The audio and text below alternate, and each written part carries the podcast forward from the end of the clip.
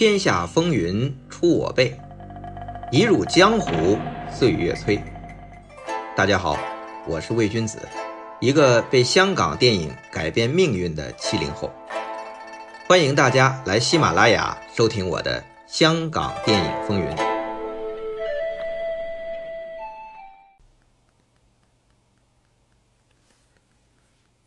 话说一百年前。邵氏兄弟开始从事电影事业，从老大邵醉翁到老六邵逸夫，都不把电影当艺术，都只当生意来做。按现在的话，就是产品经理思维，以拍快消片取胜。出品制作的电影艺术性质量都不高，什么题材赚钱拍什么。尤其是有声电影出现后，他们另辟蹊径。结合老三、老六在南洋开拓的发行网络，专攻粤语片拍摄，获得了巨大成功。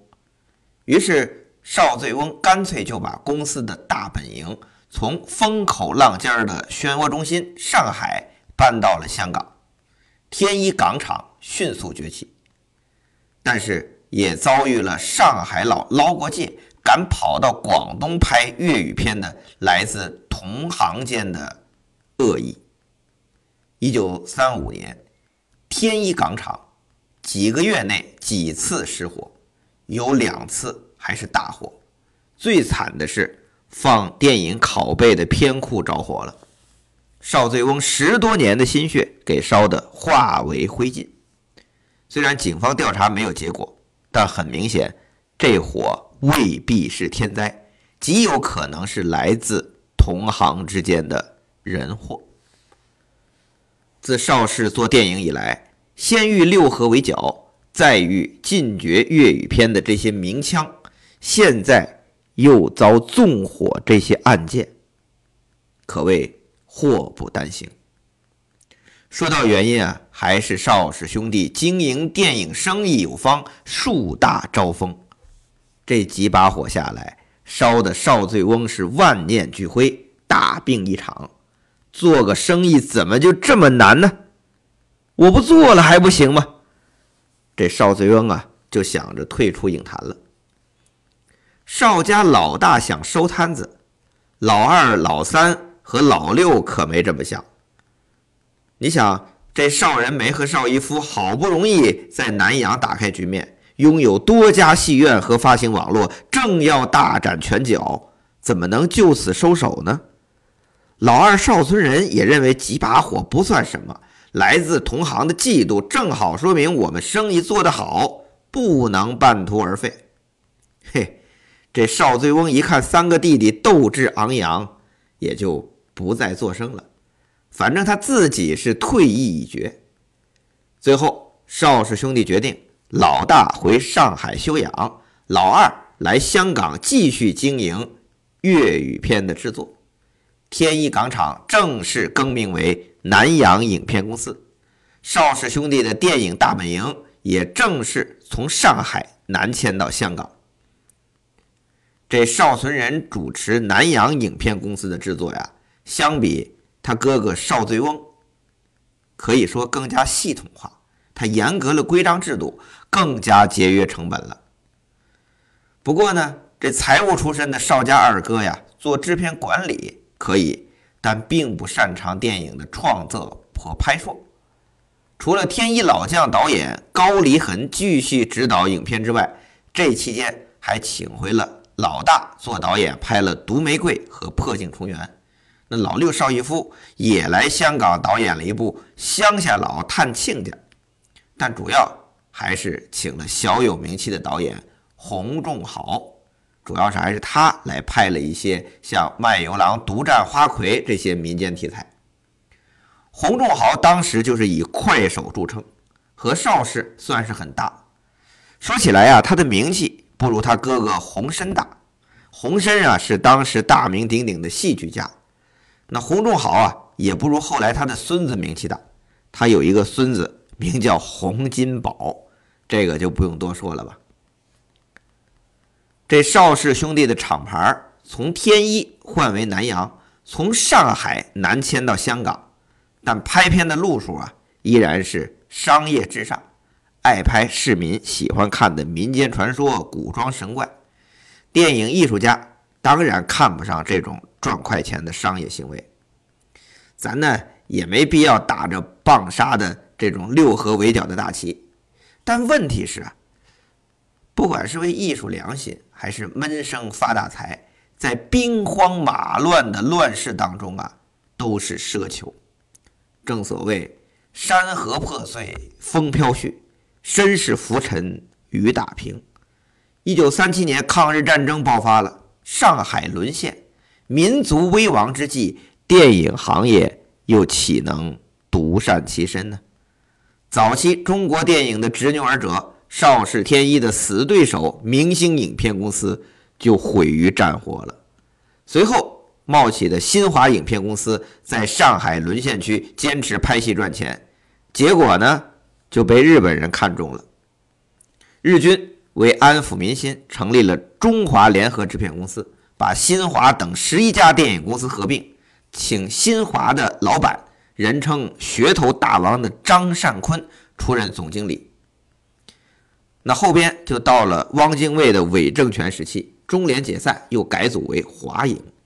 张善坤继续在日本著名电影人川喜多长政的支持下，集结了张石川等知名电影人，拍了很多作品，看上去啊很风光。但是到抗战结束后，不管你张善坤是不是暗中为国民党送日军情报，终究还是差点被清算，落了个负逆影人的污名。至于其他留在上海的电影人，那天天惶惶不可终日啊。从上海逃出的电影人，则大多如丧家之犬，跑到了香港，想再度挥动电影大旗。但到了一九四一年。连香港也沦陷了，所以啊，有句老话说得好：“宁为太平犬，莫做乱世人。”这句话呀，邵氏兄弟肯定感触最深。你想，中日战争城头变换大王旗，想埋头做生意已经是不可能了，能保住命已经是万幸了。看看这邵氏四兄弟在那场浩劫中的遭遇吧。老大邵醉翁已经退隐了，躲在上海啊，不敢冒头。老二邵存仁在香港经营南洋影片公司，结果呀，这片场被日军强行征用，那没办法，就只好结束公司，跑回上海和老大守着1921年收购的笑舞台相依为命，惨淡经营。虽然日子艰苦。邵家的老大和老二却没有跑出去继续拍电影。那个时候啊，在上海孤岛拍电影就得和日本人打交道，就要和张善坤的华影合作。这邵家兄弟不管出于什么原因，这期间还真是守得住，没和日本人合作。这邵家老大、老二在上海苦熬，老三、老六在南洋的境况又如何呢？这日军占了南阳之后啊，时局动荡，老百姓哪有心情和经济能力去电影院呢？那邵氏经营的戏院基本上也没什么生意了。老三邵仁梅被日军抓去，在日军接管的新加坡戏院就干活，一干干三年。老六邵逸夫就更惨，被抓到了日本宪兵部关起来了，罪名是拍摄反日电影。其实啊，也没什么证据。最终，邵逸夫的原配夫人黄美珍到处找人，总算把邵逸夫保释出来了。但是也没什么生意可做呀，只能苦守着门可罗雀的几家戏院，天天盼着能有朝一日天下太平，能够卷土重来。常听老话讲啊，时势造英雄，但在历史滚滚的车轮下。天地不仁的大时代前，人呢实在是太渺小了。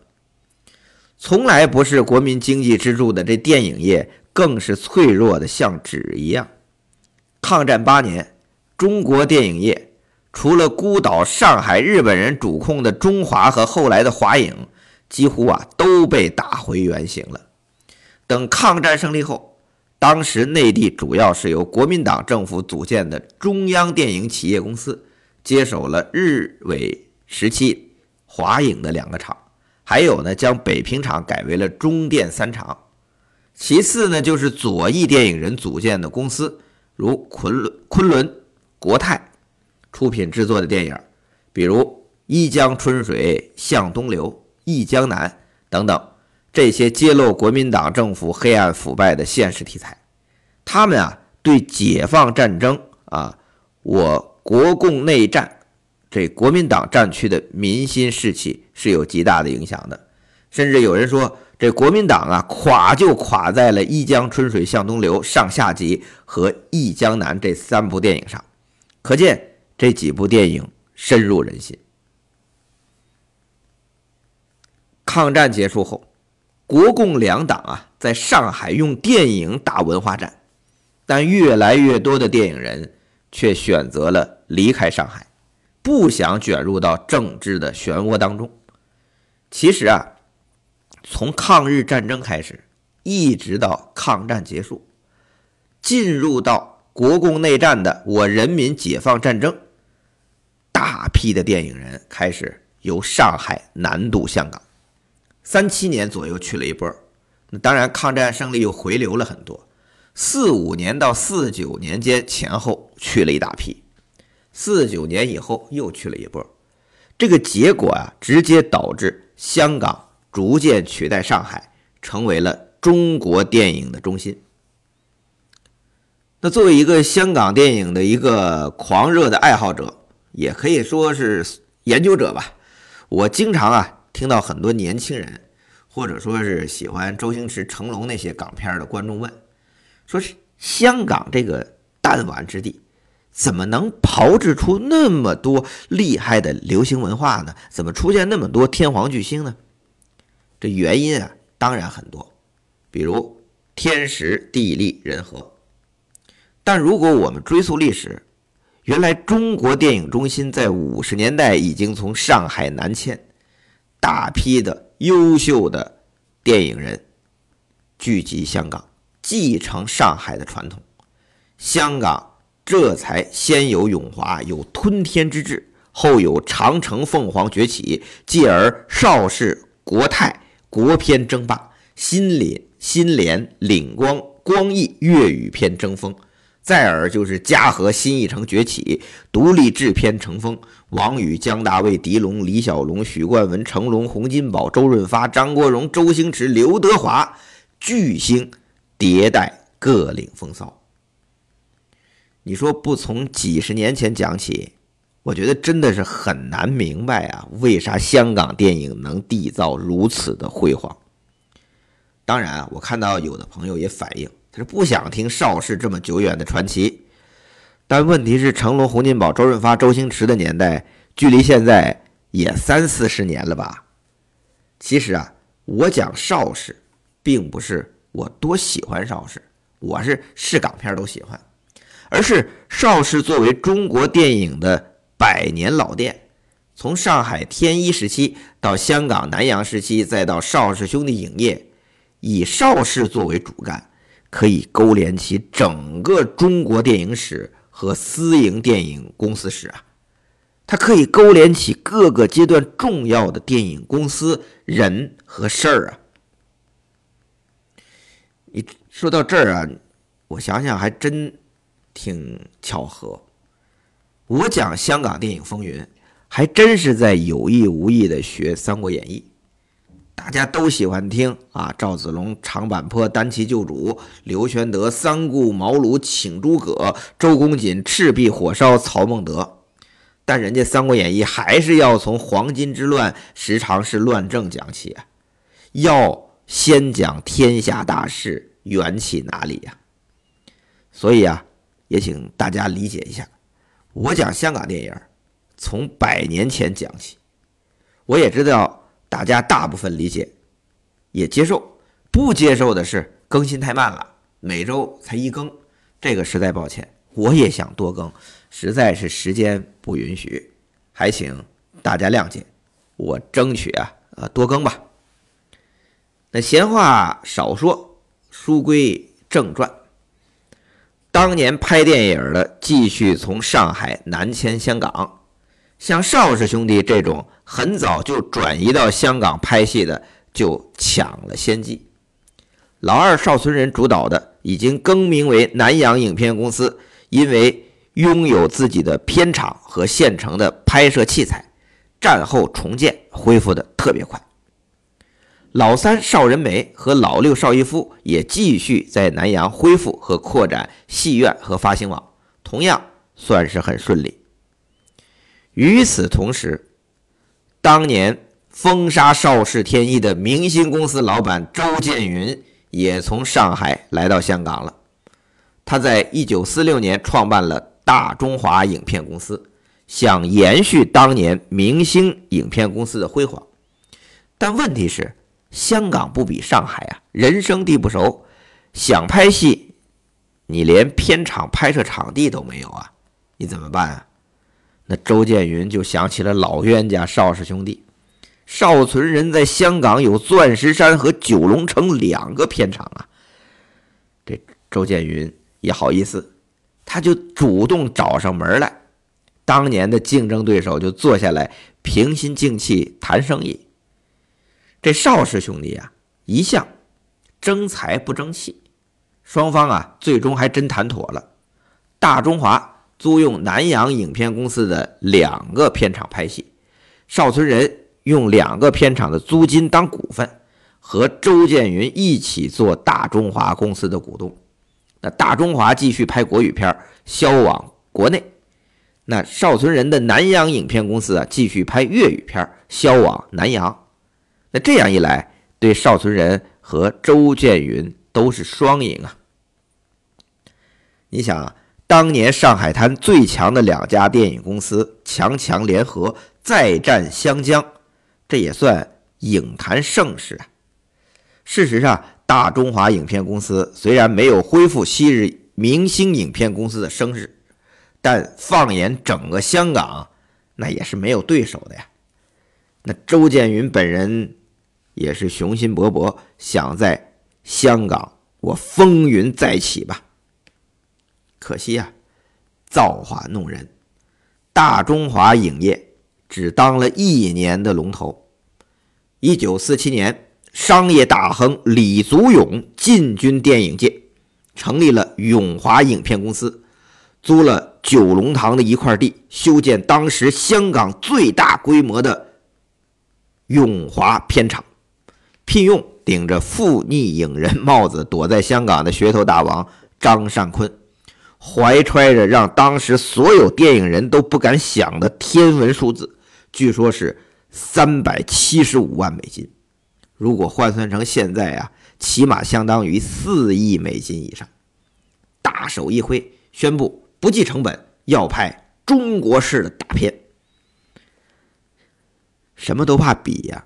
本来周建云和邵存仁的联手，那也称得上是强强联合，但和李祖勇与张善坤一比，那就有点小巫见大巫了。张善坤我们前面讲过，那可是当时有名的噱头大王，做宣传太有一套了，有点像后来的张伟平。他这宣传怎么有一套呢？张善坤。拍过一部电影叫《夜半歌声》，就是马徐维邦啊导演的经典恐怖片。他他怎么宣传呢？张善坤散布社会新闻，说有小孩在电影院看《夜半歌声》被吓死了，所以他的宣传就提示，请勿携带儿童观看。这下勾起观众的好奇心，争相涌进电影院。这《夜半歌声》是票房大卖。与之类似的宣传手法。还有一部啊，他拍的叫《长恨歌》，这个宣传期啊，就有一名妓女状告这部电影，说里面啊有妓女和嫖客的不堪画面，而电影里的妓女和这位现实里的妓女同名同姓，导致她名誉受损了，所以她要起诉。那这个就上了报纸的社会新闻版，嘿，这下自然又让电影广受关注。这说的是张善坤善于制造噱头，而写电影的这个宣传广告语啊，张善坤更有一套。后来他在香港啊拍了一部《一代妖姬》，由艳光四射的白光主演。从片名我们就可以看出啊，这就是卖这位大明星的。那么张善坤写的广告语是什么呢？我现在啊，我都觉得挺厉害的。他的广告语是：眼睛吃冰淇淋，灵魂坐沙发椅。高手。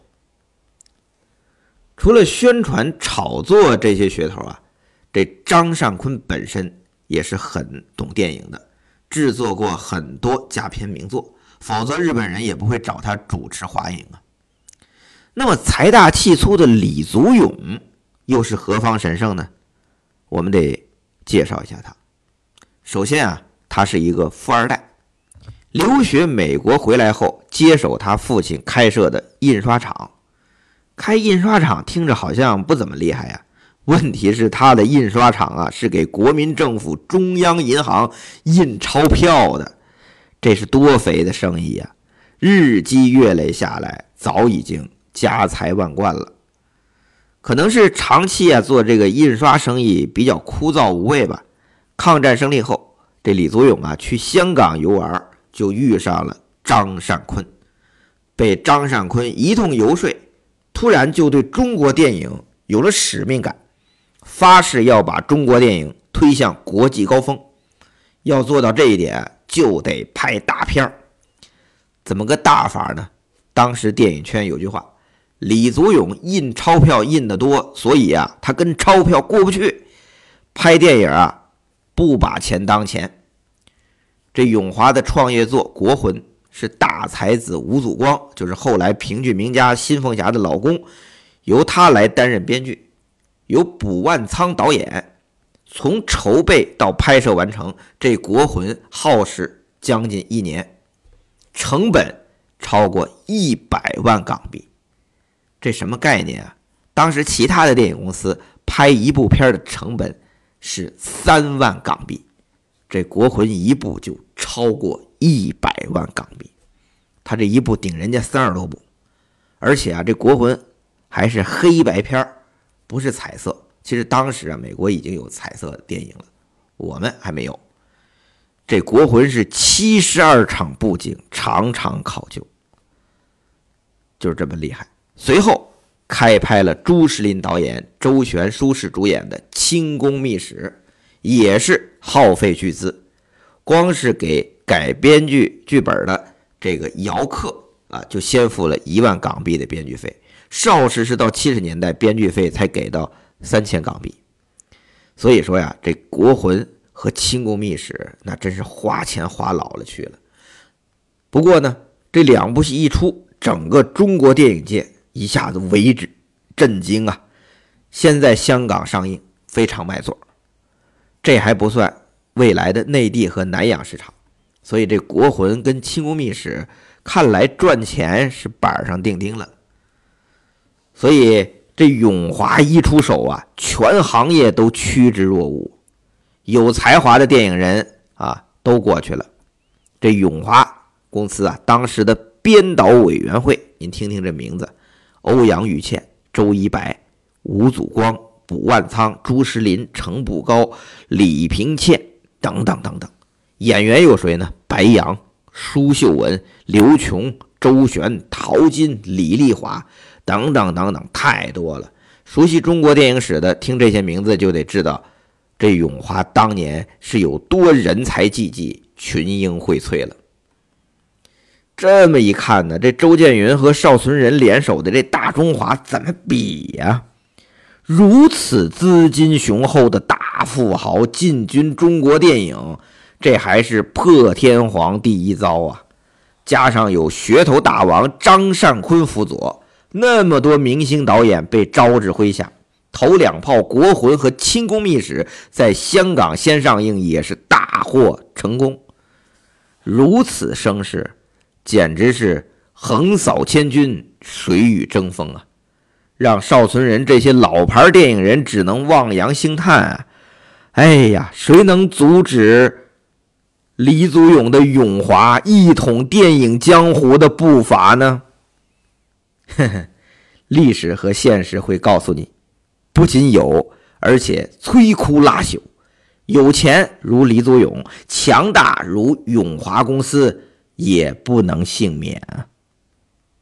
那他到底是什么呢？请听下回。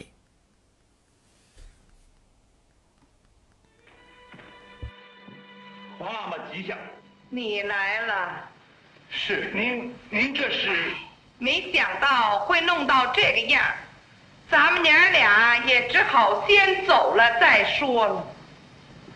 儿臣不能走，我知道这次洋人并不恨你，所以我决定把政权还是交还给你。不过现在城里兵荒马乱的，你一个人待在这儿，我实在不放心。